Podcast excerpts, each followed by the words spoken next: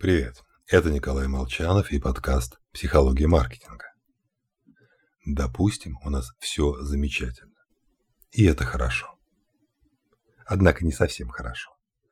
Если посмотреть историю научных открытий, многие из них берут свои истоки как раз в том, что кому-то сперва было плохо.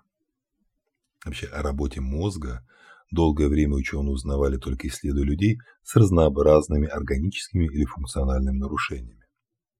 Ну лично для меня на днях мотивация разобраться в функционировании унитаза стала вовсе не его хорошая работа и не желание расширить собственное инженерное познание, а необходимость понять, как же его перезапустить.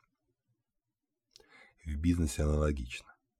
Да, негативный опыт покупателя ведет к отказу от покупок, зато взамен дает пищу для размышления.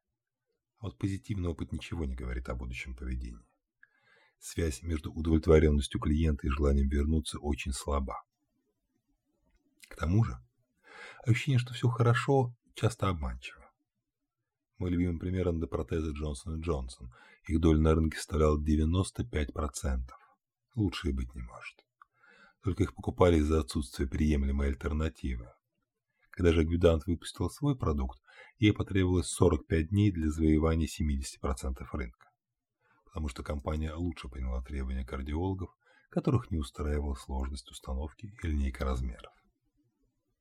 В общем, помним, нет здоровых людей, есть недообследованные. Недообследованные.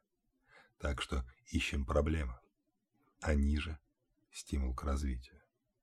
Всего хорошего. С вами был Николай Молчанов.